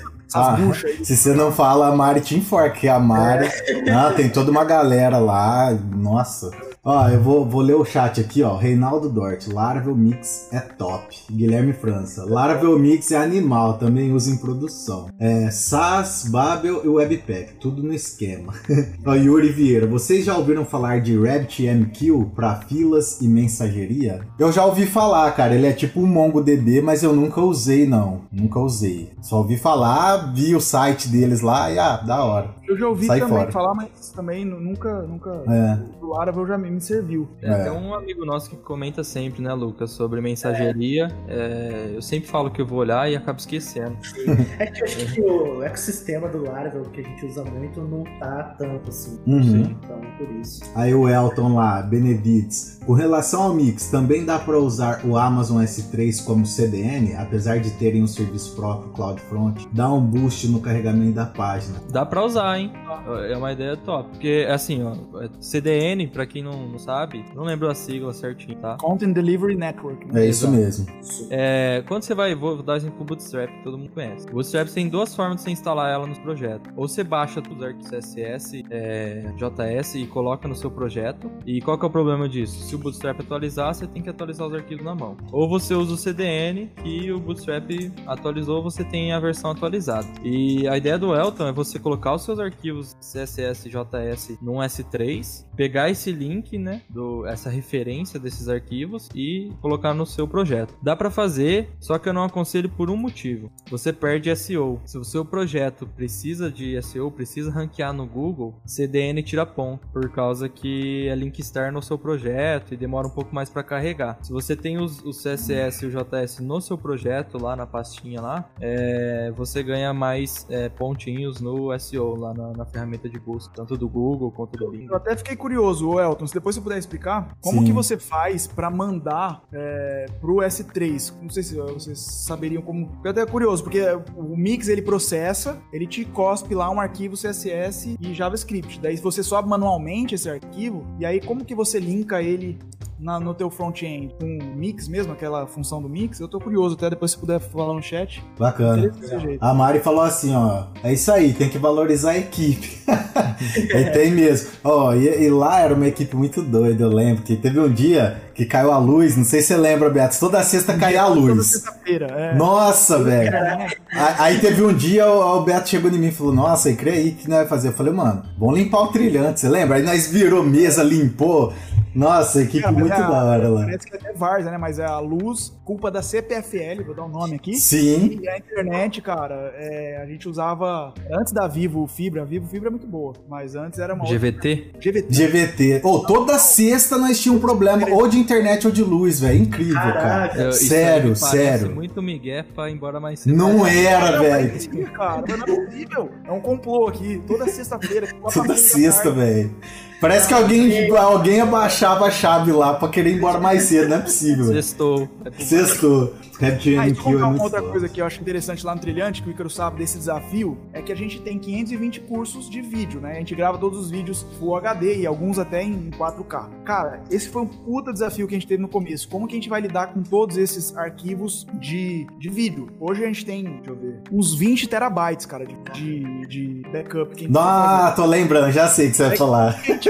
Não, o que a gente teve que fazer? A, a gente montou um servidor Linux lá, que a gente montou tipo um sistema de backup também, e tudo, tudo ele tem cada para cada arquivo ele tem um outro redundância, né? Tem uma redundância lá e o Google Drive também, é, quando você paga a versão paga e acima de tantos usuários, ele te dá armazenamento ilimitado. E aí a gente tem uma versão no Google Drive também na nuvem e uma versão é, aqui em casa, aqui atrás tem também um monte lá no Trilhante. Então a gente tem pelo menos duas ou três versões de cada vídeo. Então pode pegar fogo no Trilhante, qualquer coisa acontecer. A gente tem essa redundância de dados. Mas é um puta desafio quando você lida com um vídeo, né? Que é um negócio grande. Não dá pra jogar no S3. A gente já calculou o custo. É muito caro. Muito caro. Porque o, o vídeo não é só o vídeo, né? Tem todas as os, os takes, as gravações, o arquivo de edição. Não é só o bruto, né? Ele tem todo Tem um- o arquivo bruto, que é gigante, de vídeo, daí você tem o arquivo de, de som, você tem todo o arquivo de gravação, de tudo o trabalho de edição que você fez, às vezes colocou alguma imagem e tal. Então você tem praticamente para cada vídeo, você tem uma pastinha lá cheia de arquivo. Sim. Ó o André. E aí, André, beleza? O André tá começando a frequentar aqui, se for o mesmo André que eu tô pensando, hein? Estamos usando na empresa e processa milhares de informação por segundo. Eu acho que ele tá falando do Rabbit MQ lá. Da hora. Yuri Vieira. Qual framework CSS vocês usam no Trilhante? A gente, então, a gente começou com o Bootstrap 4, até hoje é Bootstrap 4, tem, mas a gente tá com Tailwind CSS, que agora é o que eu uso pra tudo novo que eu tô fazendo, é o Tailwind. Bacana. Aí o que, que eu tive que fazer? Se você quer usar o Bootstrap com Tailwind, vai ter conflito de nome de classes. Tailwind, para quem não sabe, é um framework CSS que ele não é baseado em elementos tipo botões, tabs, nada disso. Ele é baseado em classes de utilidade, utility class. Então, assim, você vai ter um monte de classe, que é a mesma coisa se você fosse escrever o, estilo CSS na mão, só que você, você usa a classe, né? E várias dessas classes de utilidade, elas têm o mesmo nome do Bootstrap. Então, para você usar os dois juntos, você tem que botar um prefixo, tem essa configuração no Tailwind CSS, a gente bota TW, traço. Então, em vez de usar é, PT-4 para padding top 4, que vai dar conflito com o Bootstrap, que também tem essa classe, a gente usa TW-PT-4. E aí, o futuro a gente quer, quer talvez parar com o Bootstrap e continuar só com tudo. De novo, a gente tá fazendo só com o Tailwind CSS. Da a gente, né? Eu, né? Fazendo agora. da hora. Ô, André, Eu que. André, tem, tem tutorial com exemplo para várias linguagens, tá falando aqui. Eu acho que é do Rapt aí. Ah, bacana. E aí, Dan, tem mais pergunta pro Beto? Tem. Como que foi? Essa pergunta é. É a, é a gran finale. curiosidade minha que surgiu. Porque, por mais que programação é um negócio universal e qualquer um pode aprender, é, geralmente, até pro Beto, que ele já contou um pedaço da história dele, isso vem um pouco, entre aspas, de berço, né? Você é um cara, quando você é criança, você já tem curiosidade de fazer as coisas. Só que o Beto, ele trilhou um outro caminho, foi pro direito antes, é, e eu queria saber como que foi pra um cara que provavelmente ficou 4, 5 anos na faculdade lá, vendo muito sobre direito, cara, aquele livro lá que eu até esqueci o nome, aquele livrão lá. É, Vadmeco, e depois é, virou programador. Como que foi aprender Laravel pra esse cara que saiu do direito e virou programador? Seu não, né? Tá no direito ainda. Cara, então, todo mundo fala que direito é muito bom pra, pra, pra vida, né? E eu acho mesmo, acho que a gente tinha que ter noções básicas de direito até na, na- no ensino médio, né? Um pouco. Mas eu acho que programação também. E aí, se alguém do Trilhante estiver vendo, Verdade. os caras vão rachar o bico, porque a primeira coisa que alguém, quando entra lá no trilhante, alguém que vai trabalhar lá no trilhante, eu falo, vamos aprender a programar junto? E tipo assim, muita gente, a gente inclusive tá fazendo toda semana, a gente tá montando uma landing page nova, eu com todo mundo lá do trilhante, pessoal do marketing, é, pessoal de, de operações, dos projetos todos, e eu acho que programação, cara, é, é fundamental, assim, pra todo mundo. Por quê? Porque no direito, a gente tem uma visão de mundo muito formal, muito. Cara, é, é, é aquilo lá. Você tem aqueles figurões que ensinam daquele jeito tradicional, a gente dá muito valor para pro tradicional, né? E na programação a gente tem uma visão pragmática, a gente tem uma visão para resultado. Isso é fantástico. Então, assim, é, aprender programação, trazer do mundo para programação um pouco desse pragmatismo é genial. Eu acho que isso que deu um pouco a cara do trilhante, né? Trilhante, a gente não quer saber se o professor é doutorado, mestrado, tal coisa, ele é da faculdade X ou Y. Se o cara for um bom professor, passar a mensagem de uma, uma forma correta, cara, esse cara é muito melhor que qualquer estrela. Né? Então, acho que isso, a programação, ela é muito honesta, né? É, quando você vai contratar alguém, é só ver o que o cara já fez, o que, que ele já programou. Não tem muito, né? Se o cara sabe resolver problema, né? Ele sabe Essa é a ideia. problema, É. Eu- no direito, não. É ah, muito. Ai, Você tem OAB, não sei o quê, tem que seguir todo É. um. Você tem mestrado, você tem doutorado. Cara, e, uma, e outra coisa da programação que eu trouxe muito pro Trilhante, que é uma empresa de educação, e pra mim também, que eu, eu adoro educação, sou fissurado com educação, adoro aprender um monte de coisa nova também, é que a programação, diferente do direito, no direito, eu tenho aqui os livros, depois é que não dá pra ver, mas é Manual de Direito Civil, Manual de Direito Processual Civil, e aí na aula de faculdade, cara, os caras abrem lá, vamos lá, vamos ver o Manual de Direito Civil, vamos começar pela página 1. Seria o equivalente programação, o cara chegar assim, vamos abrir a tela de documentação do PHP pela página 1 e vamos ler tudo. Nossa, É eu falei, não existe isso, né? É verdade. né, mano? manual pro programador é pra resolver um problema, né? É pra você, ah, eu tô com um problema aqui, eu vou olhar o manual, vou ver se alguém já resolveu esse problema, se alguém não resolveu, eu vou resolver. Se já resolveu, eu vou pegar a resposta do cara e vou resolver. Então, assim, eu vejo que o ensino em programação é uma escadinha, a gente consegue seguir essa escadinha, a gente, a gente sobe nos degraus é, que já foram trilhados antes, né? No direito, não, a gente aprende tudo do zero. Vamos fazer uma nova, uma nova teoria tudo do zero, e a gente muitas vezes preza o conhecimento já passado. Então, é legal, cara, misturar essas duas coisas, ter esses, esses pontos de vista tão diversos, né? E, Não. e foi fácil mudar assim, cabeça pra. Então, cara, eu, eu tô com um pé em cada canoa até hoje, porque é, quarta-feira eu faço live de direito, né? Que eu tento aprender alguma coisa de direito. E no dia a dia eu fico mais na programação. É, Ah, putz, é, não sei. Eu acho que sim, cara. Eu acho que você precisa ser curioso, né? Que nem você falou. Cara, eu, eu posso falar um pouco pelo Beto, porque no começo eu fui professor dele. Então eu posso falar. Ele aprendeu muito rápido, mas assim, é um negócio que eu já falei no canal, é, que ele tem uma base sólida de inglês, inclusive conversa em inglês e tal. Então eu acredito que isso ajudou muito ele a entrar de cabeça na programação. Inclusive chegou um momento que ele, ele mesmo estava me dando dica, falou: Não, Ícaro, vamos fazer isso aqui. Quando foi fazer o scout lá, lembra, Beto, que você me passou? Não, É. lê a documentação direto e tal. Então, falar isso aqui. É. Tipo, o inglês eu acho fundamental, cara. É fundamental. sim, é fundamental, cara. A gente tem que aprender inglês. É, é a única, eu acho, única profissão aqui é, que é fundamental saber inglês. É. E é, é o que o Dan falou uma vez, não é questão de ah, falar inglês, dominar,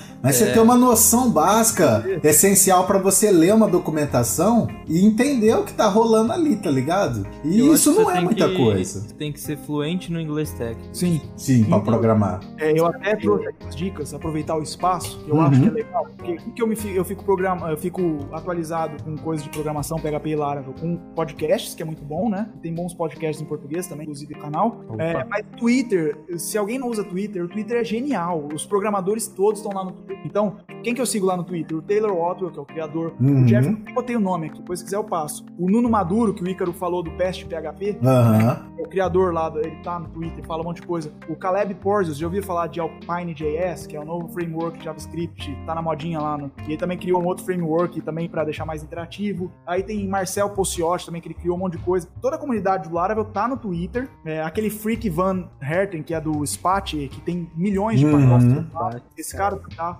O Adam Watton, que é do Tailwind CSS também, também tá. É, o pessoal do Laravel News fala todas as atualizações. O tio Jeff, nós chamava ele, né? O Tio- Jeffrey Wade. Nossa, o tio Jeff foi nosso Cara, professor. É, o tio Jeff foi nosso professor. Se você quer se atualizar em inglês e entra no Twitter, segue, começa a seguir esses caras que com certeza vai ficar atu- atualizado. Você vai saber o último do último em Laravel e pegar. Show de Saber fazer bola. umas perguntas em inglês também é importante. Baixar no Google. Sim, sim, Não. saber pesquisar. Um problema é muito melhor do que buscar em português, né? Exato, com certeza.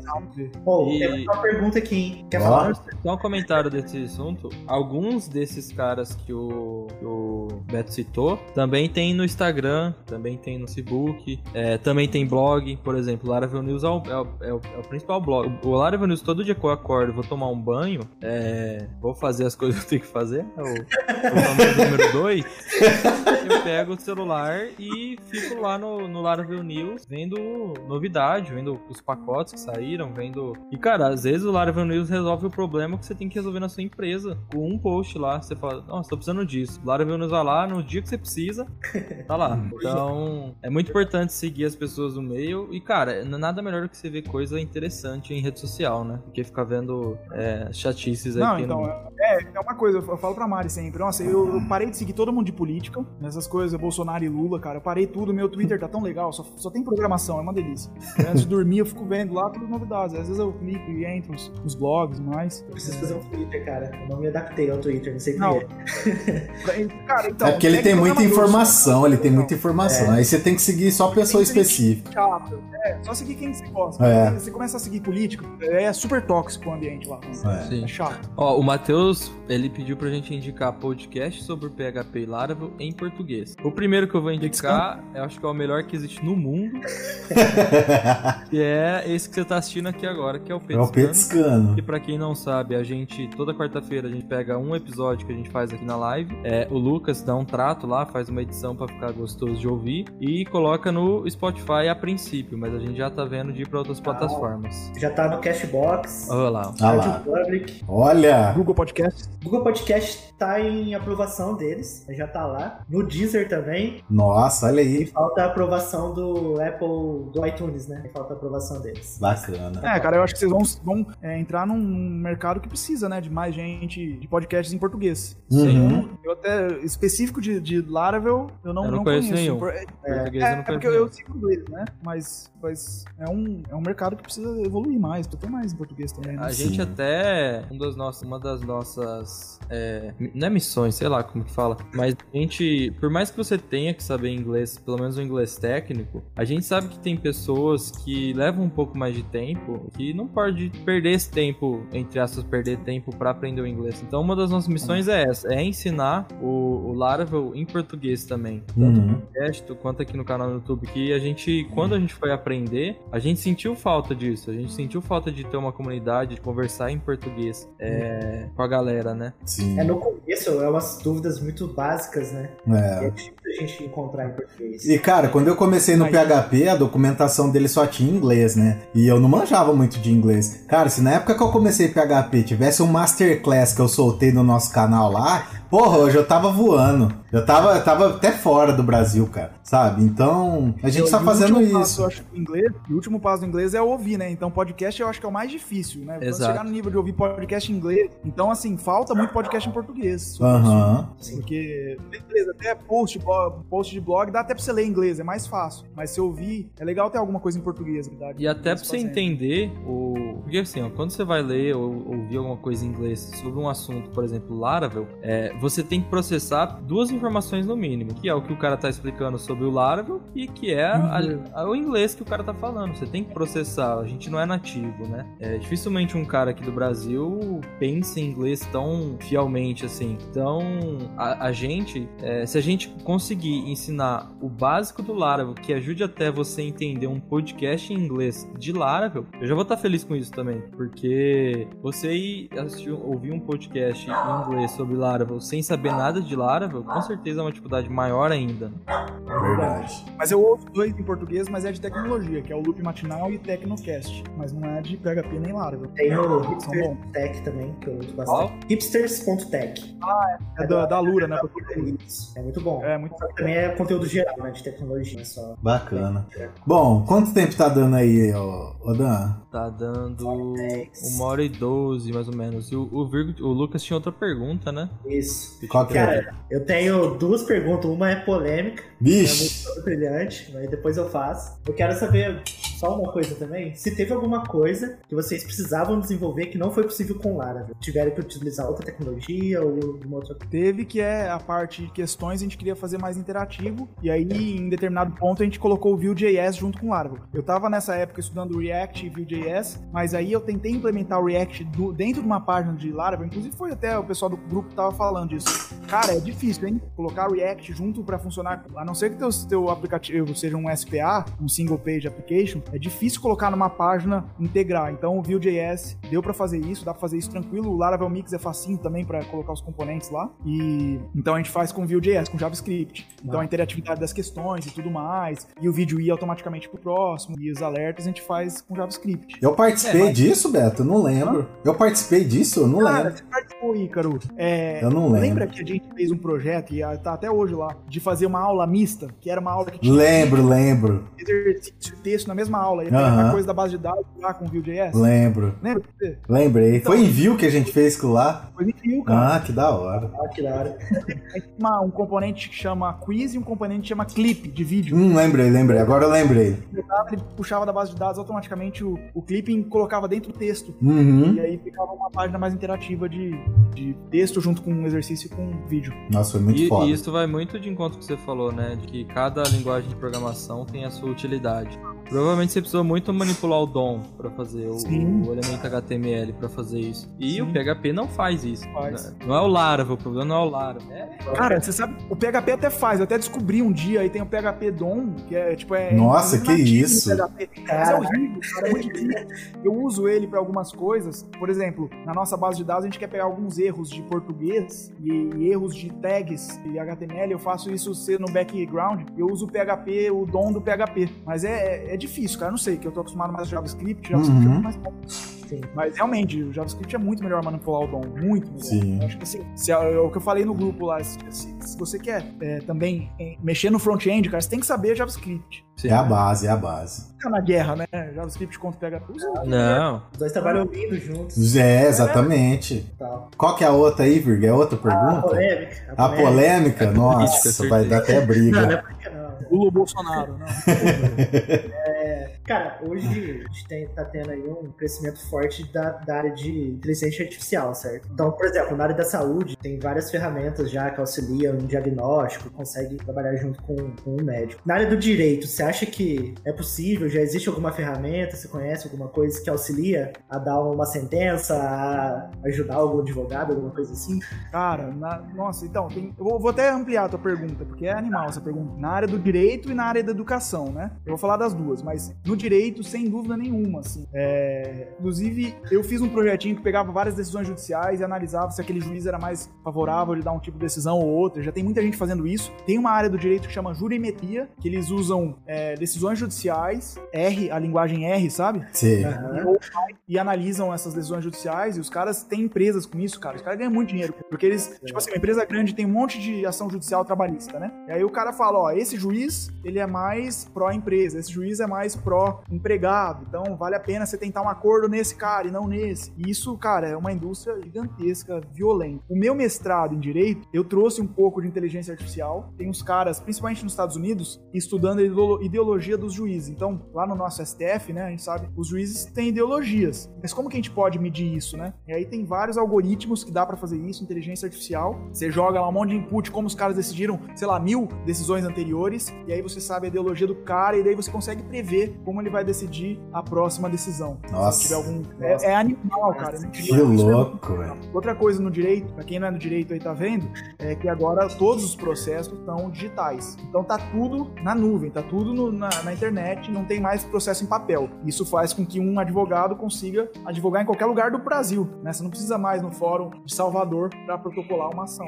Você pode ir pelo teu computador lá e protocolar em qualquer lugar do Brasil. Isso é animal. E, e eu ia falar na educação também veio muito oba-oba com inteligência artificial e tudo mais. Vocês, vocês trabalham com educação, mas é, eu acho que, eu não sei, eu tava conversando com a Mari. Parece que deu uma acalmada, assim, beleza, tem muita coisa vindo, mas a gente não teve uma nova grande mudança desde as videoaulas, né? Desde videoaula pela internet, né? Não teve algo que assim, putz, ficou, né? Não sei. É, ainda sou, pra educação, eu sou um pouco cético, assim, inteligência artificial. Ah, vai mostrar pro cara exatamente o que ele precisa aprender. Mas será que isso é mais eficaz do que você pegar uma aula do Jeffrey Way, do Lara Cash, que o cara é um puta professor, e pegar e assistir? Do que você pegar um negócio de inteligência. Não sei ainda. Eu acho que a educação ainda, dá, ainda é mais questionável. No direito, sem dúvida, já já tá, tem mais espaço pra inteligência artificial entrar. Massa. Hum. O que, o que tem no direito e que o Beto pode me ajudar a falar um pouco melhor sobre isso, que até um advogado uma vez me falou, que é, é, ele fa- falou com essas palavras, vocês estão perdendo di- dinheiro, porque o direito está muito carente de tecnologia. Demais. É, se você entra, por exemplo, num TRT, num TJSP, é, para consultar um processo, alguma coisa assim, gente, é HTML1, primeiro HTML Nossa. que saiu no mundo, Lamentável. Nossa, é com tabela, o, com o básico do Rex. não tem experiência de usuário nenhuma. Então, pra quem tá assistindo, tá aí querendo empreender, querendo fazer alguma coisa, e tem um amigo advogado, alguma coisa assim, já dá uma olhadinha nesse, nessa área de direito, que tem.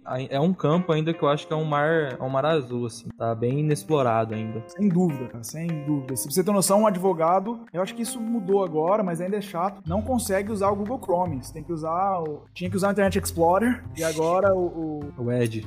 o Edge agora... É, eu acho que Edge não vai funcionar, mas o Firefox, né? Não É. consegue usar o Chrome porque não tem segurança suficiente. Cara, é, é bizarro. Só que são empresas que são muito grandes, burocráticas e funcionam com dinheiro público, né, cara? Então é difícil. Complicado, aham. Agora, se você trabalhar numa empresa que você consegue pegar as informações de alguma forma, aí é legal. Mas eles são espertos também, porque ah, o TJSP, por exemplo, que é o Tribunal de São Paulo, ele bloqueou com captcha pra não entrar mais robozinho. Até então tinha. Eu, eu tinha feito até uns robozinhos, pegar decisão e tal. Agora não pode mais, é mais difícil, né? Nossa, eu, eu lembro quando a gente fez aquele robô lá de scrap lá, muito louco, É. né? O Python é legal, velho, essas é legal coisas. pra. Então, é o que a gente comenta, né? Tipo assim, nego fica assim, ah, PHP, ah, C Sharp e tal. Cara, vai do que você vai resolver, É. entendeu? A gente precisou resolver um problema no trilhante lá, que a gente precisou fazer um scrap.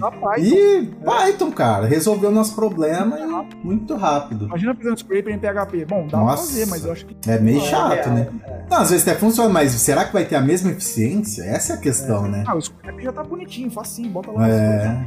Deixa eu, eu ler o chat aqui que Vai lá. passou, o papo tá bom, né? Nem viu.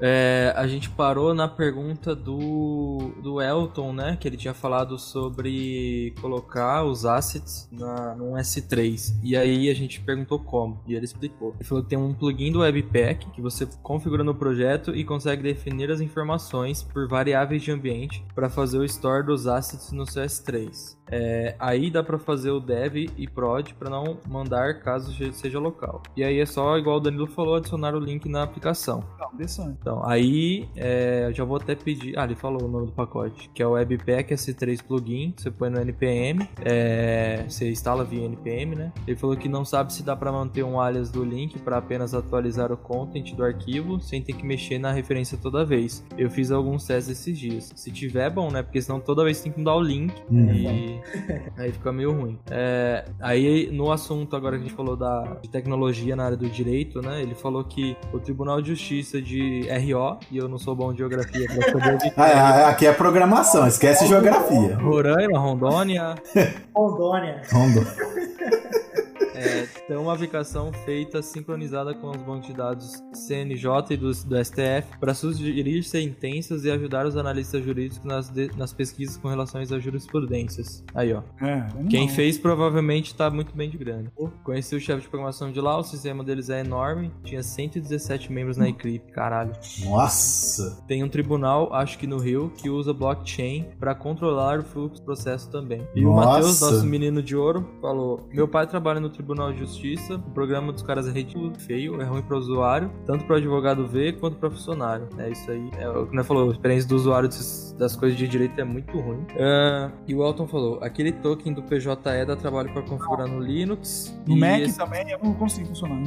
e esse de RO é um sistema interno. Massa demais. Eu aceitei. É Rondônia mesmo? Rondônia. Cara, olha só como que o povo tá indo à frente, ó. Porque ele falou lá, tem um tribunal, acho que no Rio, que usa blockchain pra controlar o fluxo dos processos. Olha que coisa interessante, né, cara? Porque o blockchain, ele faz a. Ele faz o. É, é como se fosse um livro caixa das criptomoedas, no caso Bitcoin, né? Se eu estiver falando besteira, alguém me ajuda. E aí os caras usam a tecnologia pra, lá no, no tribunal, cara. Pra controlar o fluxo de processo. Animal. Nossa, deve ser um negócio muito é, mas, louco. cara, eu acho que isso ainda tá- falta muito pra desenvolver, viu? É. Deve ser um uma vara só. Ah, entendi. Porque, mas é interessantíssimo. Nossa.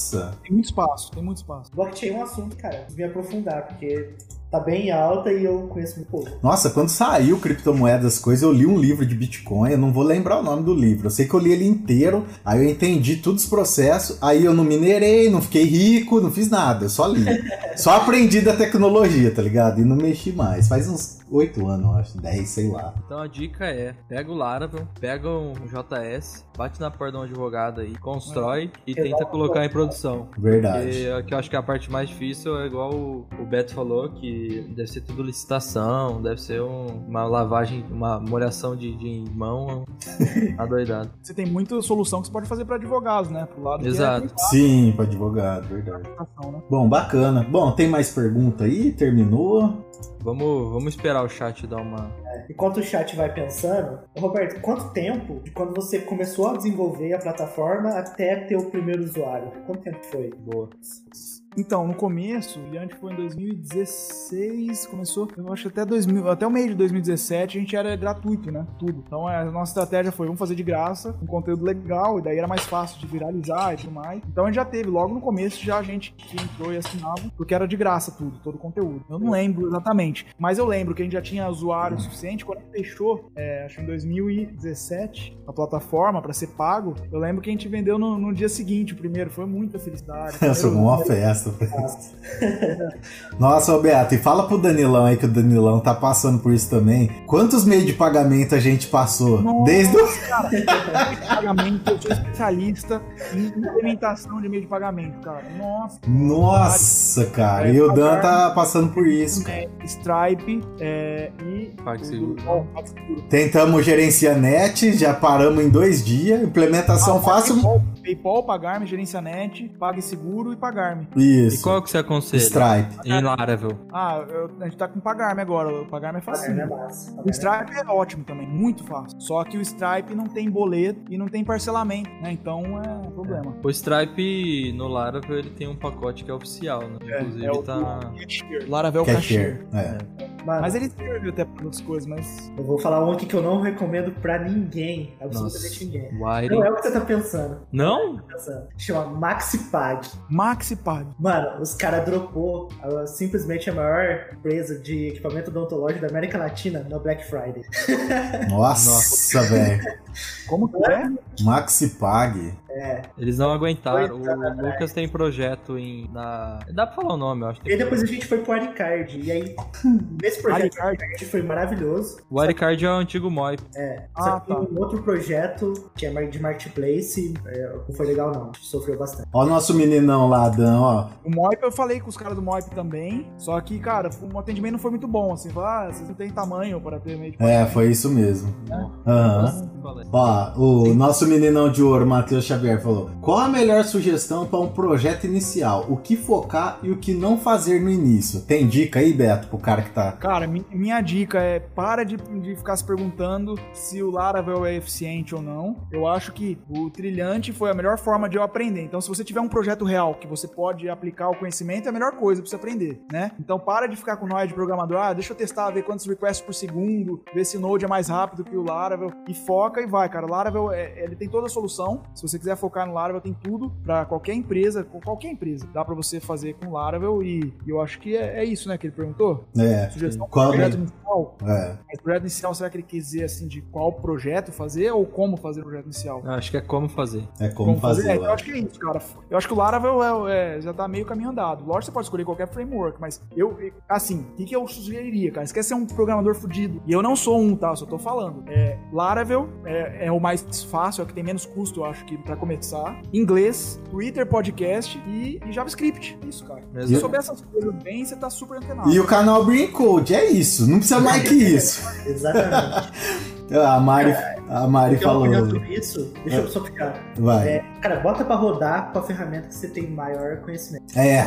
E, mano, você vai ter tempo pra analisar e ver se vai gargalar e procurar uma solução melhor. Então, cara, roda, roda, bota, testa a sua ideia, sabe? E o melhor jeito é com a sua ferramenta que você mais tem conhecimento. Até, até o deploy, né? Que a gente brinca aqui de não usar hospedagem compartilhada, não usar FT. Só que se for o que você sabe, Manda bala, cara. manda bala, depois você aprende, vai pra guerra com a arma que você tem. Não Uhum. fica. Ai meu Deus, não vou usar porque não é bom. Vou ficar bom primeiro até usar. Pra usar. Eu tá, recentemente, recentemente tá rolando uma discussão, porque tá, o- o- no mundo do JavaScript tem um monte de framework novo surgindo, né? Tem o, o Nuxt, o Next, o Gatsby e tudo mais. Deno. É novo. né? É, dando pro Node e tal. E aí, tipo, a, a discussão dos caras é o seguinte: bom, agora a nova moda é o Jamstack, né, Ícaro, que eu tava falando. Isso. arquivo estático, que é mais rápido e tudo mais, né? Daí o cara falou assim: bom, se eu usar React na minha aplicação e um Next.js, se eu fizer um blog simples, ela já é pesada pra caramba, né? Porque daí o cara mostrou lá o tanto de JavaScript. Daí veio um cara e rebateu esse cara. Ele falou assim: não, peraí. Ele abriu o YouTube lá. O YouTube é usado, sei lá, por quantas bilhões de vezes por dia. Ele analisou o, o tanto de JavaScript que tem, cara. É pesado pra caralho. Então, tipo assim, é, tá todo mundo usando, né? Todo mundo usando e não. Foda-se, se não tem o 100% lá, 100, 100, 100. Sabe naquele do Lighthouse? Aham. do console, que mostra a tua. Ah, Se você fizer um produto bom, cara, depois você pensa em otimizar. Eu a primeira coisa tem que pensar no teu produto. É, validar a verdade. ideia, né? Se É, é lógico. aderente e tal. E aí tecnologia depois você vai colocando com. É mesmo, cara, a programação nesse ponto é igual ao direito. O direito serve pra resolver problema, não pra você fazer o direito em si mesmo. Programação também. Programação é pra resolver problemas, não é pra você ficar pensando a programação em si mesmo e tal. Você- ah, não, eu vejo assim, né, pelo menos. Usa a programação pra resolver um problema. Sim, Sim. Não exatamente ficar isso. criando outro problema pra. É, exatamente. pra- Ó, a Mariana Cunha, vulgo Tia Mari, falou: meio de pagamento foi uma novela. Nossa, se foi. Eu lembro. o Beto era muito louco. Ele chegava em mim e falava: Oi, Cro, vamos migrar. Eu falei, Nossa, Beto, sério? Nossa, vamos, vamos migrar, vamos migrar. vamos migrar. Aí a gente migrava. Aí chegava na Mari, ô Mari, a gente mudou o meio de pagamento. Como assim vocês mudou o meio de pagamento? Mudamos, Mari. Aí daqui duas semanas. Ô Ícaro, acho que a gente vai ter que mudar de novo, velho. Não tá aceitando um monte de cartão, caiu as vendas. Ai, Beto, vamos migrar então, vai. O eu liguei pra Gerencianet, o Gerencianet não tava passando o cartão, cara. Eu lembro, eu lembro. Lembra? Eu fiz Sim. a produção, eu o cartão e não passou. Daí o cara falou, eu, eu liguei lá, né? Eu já tava meio bravo, né? O cara do Gerencianet, cara, foi péssimo isso deles, péssimo. Ele falou assim: você acabou de, de, de ir contra nossos termos de uso, você não pode você mesmo fazer uma compra. Eu falei, mas eu preciso testar na produção, como você testa na produção? Ele falou, é, não, não é assim, não sei o quê. Ué. E, cara, o cara começou a me chamar mentiroso. Eu comecei a gritar com o cara. Eu lá. lembro. Cara. Ficou puto. Você tá me chamando de mentiroso e não sei o quê. Cara, como assim, né? Ele não tava passando o cartão.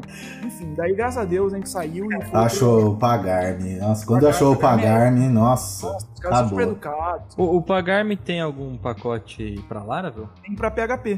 Tem uma SDK, pagar-me PHP. Eu, eu uso lá no trilhante. Sim, É facinho, facinho de usar. bacana. Ó, o Reinaldo falou é, exatamente isso. Isso. Laravel eu aprendi fazendo projeto na prática. É não tem outra. Tem. Você tem que ter o conceito bem enraizado na cabeça pra você não fazer. Pra você não fazer, não. Pra você fazer o mínimo de gambiarra possível. Hum, Porque, o cara, o programador mais fudido do mundo faz gambiarra. Eu posso garantir pra vocês. E se ele faz sabendo o que ele tá fazendo, gambiarra. Isso que é o mais importante. É você, quando você precisar fazer uma gambiarra, é, geralmente por questão de tempo, né? Gambiarra sempre por questão de tempo, faz. É você fazer sabendo que você tá fazendo gambiarra e um dia voltar lá e arrumar. O problema é arrumar, né? é, É arrumar o tempo, né? Mas é, cara, eu, eu vejo o código, assim, do começo do trilhante pra hoje, nossa, é uma evolução, né? E não tem problema, que no começo era ruim, cara. Não tem problema, arruma depois. É, né? ó, e eu- o que eu recomendo é assim, uma base forte de PHP, porque não tem como você dominar um framework sem saber o core da linguagem, tá ligado? Isso acontece com, com Python Django, com Ruby e Rails, tá ligado? Você tem que saber o core da linguagem, bem pra dominar o framework. Agora você, ah, eu quero fazer um negocinho simples no framework, beleza, vai no Laravel direto. Mas se você quiser fazer coisa, é, resolver um problema, desenvolver uma startup, então é bom ter um conhecimento bom de PHP. Eu lembro, Beto, quando a gente tava mexendo muito com Laravel e tal, Aí chegou uma hora que eu senti a necessidade de estudar PHP mais a fundo. E aí eu estudei até estrutura de dados e tal. Aí a gente fez uma classe fodida lá que chama Add Plant to User, não sei o que. era Charge. isso. Nem sei se tem essa classe até hoje. Sério? Olha lá, ó. Porque, tipo assim, aí, tipo assim, a gente começou a desenvolver o negócio orientado a objeto, mas pensado. Você lembra que no final a gente pensava muito mais antes de pôr a mão na massa, né? E por quê? Por causa de base de PHP. Então eu recomendo muito isso, que Tudo que mexe com plano tem que é nessa classe aí que ela resolve. Acabou. Quando vai resolver um problema, é só ir na classe. É é uma das classes melhores, né? Sim, nossa, eu lembro que eu fiquei mó feliz quando a gente terminou a classe. Falou, cara, a classe resolve tudo, lembra? Tipo, dava um BO referente a, a adicionar plano. Você lembra aquelas classes que a gente fez de pagamento, também charge e tal? Ah. Elas ficaram muito complexas, cara. A gente fez muita complexidade, lembra? Sim, colocou um sim, monte de hipóteses e elas ficaram meio difíceis de mexer. Sim, É, tem até hoje, mas elas são piores, porque a Plant User foi exatamente resolver o problema, né? sim, A exatamente. botar complexidade e tal, que é ver todas as possibilidades e elas ficaram complexas demais. É. O o Ícaro tocou num ponto que eu acho que é o grande diferencial de um programador é, foda de um cara que tá começando. Que é,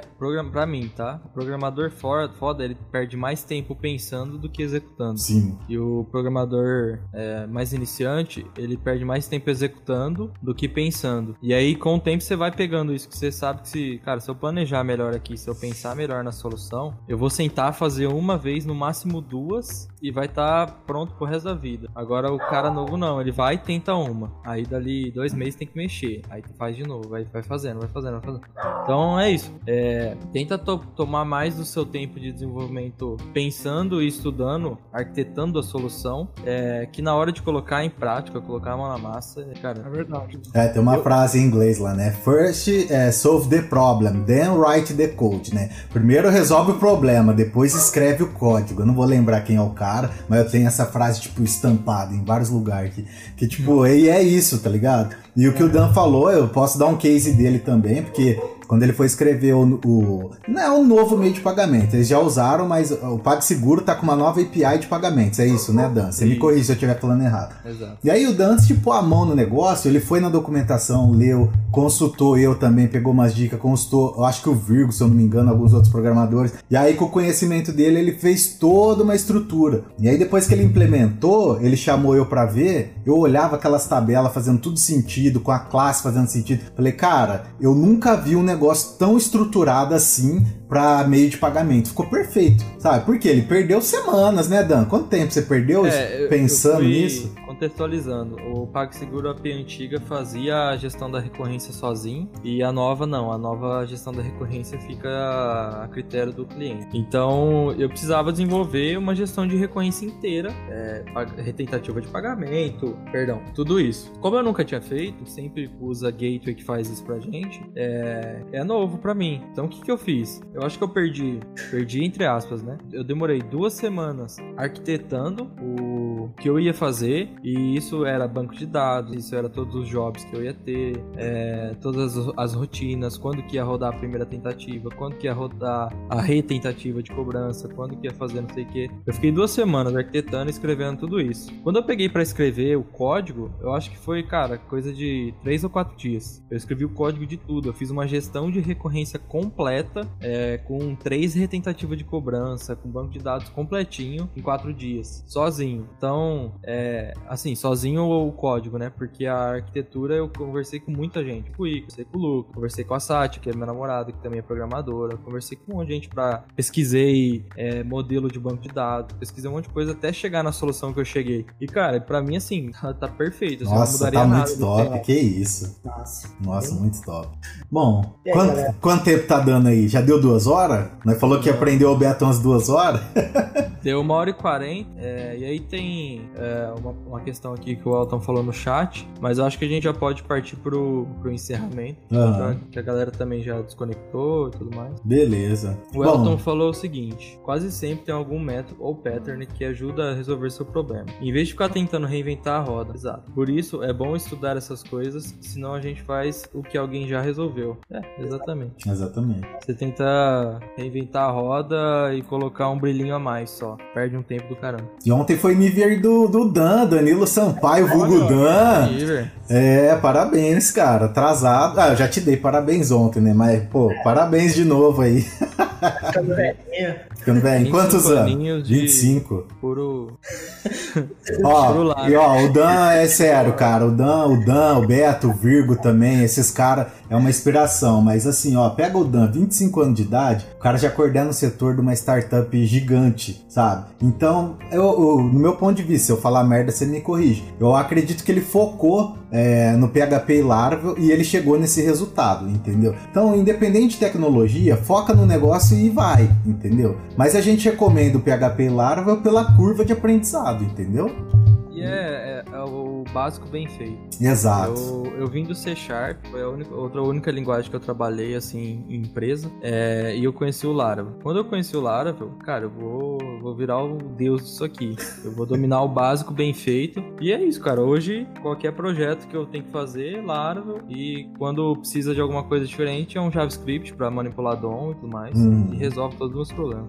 Bom, é isso. E aí, galera, gostaram do Petiscano hoje aí? No case do trilhão? Com o Roberto Sestari. E eu espero vocês no próximo Petiscano. Eu vou me despedir aqui, agradeço pela presença de todos aí no chat, galera que interagiu, tá? Muito bacana. Cada Petiscano, um ficando melhor que o outro. Quem tiver sugestão de convidado, de conteúdo, pode deixar que a gente vai fazer o que vocês mandar aí. Basicamente é isso. E obrigado aí, galera. E aí, uma coisa que eu ia pedir é. Duas, na verdade. Primeiro, faz pressão no Futerando, a gente já começou a trocar uma ideia com, com o Jacob, lá, o Jacob Moura. Pra tentar trazer ele aqui. Então, quem assiste o canal do cara lá, faz uma pressãozinha. Escreve lá no chat dele, ou é.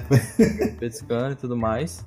É, e eu queria muito agradecer o Beto, cara. Foi, foi demais trazer um case de sucesso e que tá no ar, que tem cliente e tem funcionário, e sabe? Uma uma coisa palpável mesmo, de verdade. Sim. É, queria pedir pra galera que não tá no grupo no WhatsApp entrar no grupo do WhatsApp. É, a gente tá lá, nós quatro aqui, o Beto também tá lá o tempo todo compartilhando coisa legal, Sim. tanto do trilhante quanto da, da, dos projetos dele. Quem tem amigo que faz direito ou advogado, indica o trilhante né, pra, pra, pra galera se especializar lá, que é, que é muito bacana. Eu não entendo muito bem, mas eu, eu tenho certeza que é muito bom. Sim. E quem tiver projeto pra fazer nessa área, chama nós, É. vai fazer de frila. Chama nós pra estrela. Pra todo mundo ficar rico. Né? Todo mundo ficar rico. Se inscreve no canal quem não é inscrito, assiste os outros episódios do Pescando. Cara, e do mais é um bom domingo e uma boa semana aí que tá por. Foi um prazer também estar aqui falar de programação, uma delícia sair um pouco do mundo do direito. E obrigado pelo convite. Opa, Beto, você vai ser sempre bem-vindo aqui, cara. Pode ficar tranquilo. Galera, valeu, sempre bom participar também. E vamos que vamos. Bora codar. Olho no- Hashtag bora codar. O, o Bora Codar, acho que vai ter que mudar, né? É, tem alguém roubando o nosso bora codar, cara. Eu E a gente falar famosa. Rou- Roubando, que é muito forte. Eu É. não sei se os caras usavam isso antes, mas na minha cabeça o Bora Codar tinha saído da gente. E eu vi essa semana que a Rocket usou o Bora Codar. E eu fiquei triste. Não, mas eu quero inventar é- um novo. É, vamos inventar um novo, galera. Ajuda a gente a inventar um novo aí. Beleza, galera. Vamos lá. Falou, até mais. Encontro vocês no chat do, do WhatsApp aí, hein? Até mais.